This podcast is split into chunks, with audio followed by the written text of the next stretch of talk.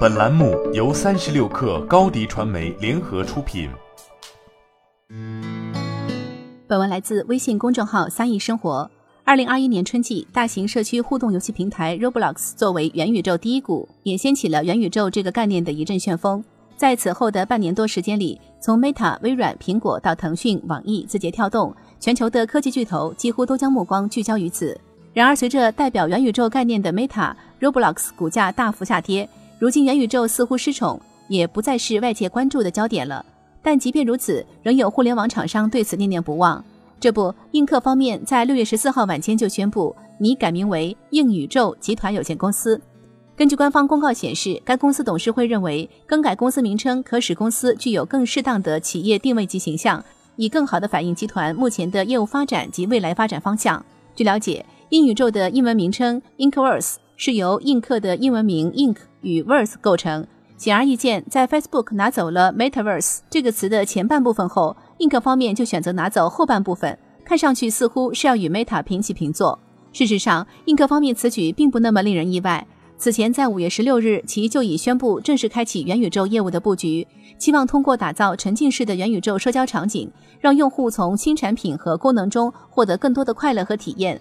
为了这一战略，映客方面还一口气推出了元宇宙恋爱 APP“ 情侣星球”，还原线下 KTV 沉浸式体验的全景 K 歌，以及面向欧美 Z 时代的 3D 形象虚拟社交 APP“ The Place”。当然，时下互联网厂商争相推出的虚拟人，映客也没有错过。在改名映宇宙的品牌升级发布会上，也公布了自家的数字代言人映映。如今，互联网搭建的虚拟世界是建立在我们所面对的大大小小的屏幕上。所谓的沉浸感是需要搭配用户的想象力来获得的，所以通常大家能够很容易的就分清虚拟和现实的差异。但目前在主流观点下的元宇宙，则被描绘为一个能看得见、摸得着、可感知的虚拟世界，是对现实空间的去物质化，追求的是空间升维、时间延展乃至社会的重构。这也就意味着，元宇宙其实与现有的互联网几乎是完全不同的产物。如今的互联网世界建立在电脑和智能手机上，而元宇宙则需要依托 AR 眼镜、VR 头显乃至脑机接口，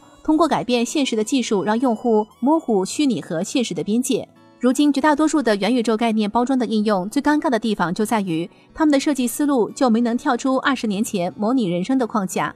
业界有观点认为，真正意义上的元宇宙产品想要大规模落地，最起码也得是 AR 眼镜或 VR 头显在普及度上追上 PC。并且，只有当绝大多数用户手中都持有相关设备时，一个足够繁荣的生态才有可能建立。那么，映客方面难道不知道他们推出的产品其实一点也不元宇宙吗？显然是知道的，但是他们如今却可能已经不得不搭元宇宙这个概念的便车了。尽管以八千五百万美元收购了日活百万左右的兴趣社交 APP 积木，又打造了视频相亲交友 APP 队员相亲 APP 超级喜欢。映客确实已经在社交领域的细分垂直市场取得了一定的成功，但是作为其业务支柱的直播，却俨然越来越缺乏想象空间了。五月七号，四部委联合发布关于规范网络直播打赏、加强未成年人保护的意见，其中取消打赏榜单、限制黄金时间段 PK 连麦的两条新规，对秀场直播而言，几乎就是蛇打七寸。取消打赏榜单，无疑意味着将再无榜一大哥的故事。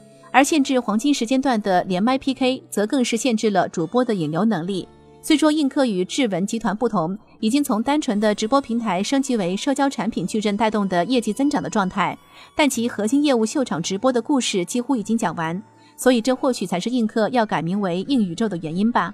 好了，本期节目就是这样，下期节目我们不见不散。新媒体代运营就找高迪传媒。微信搜索高迪传媒，有效运营公众号、抖音、小红书，赋能品牌新增长。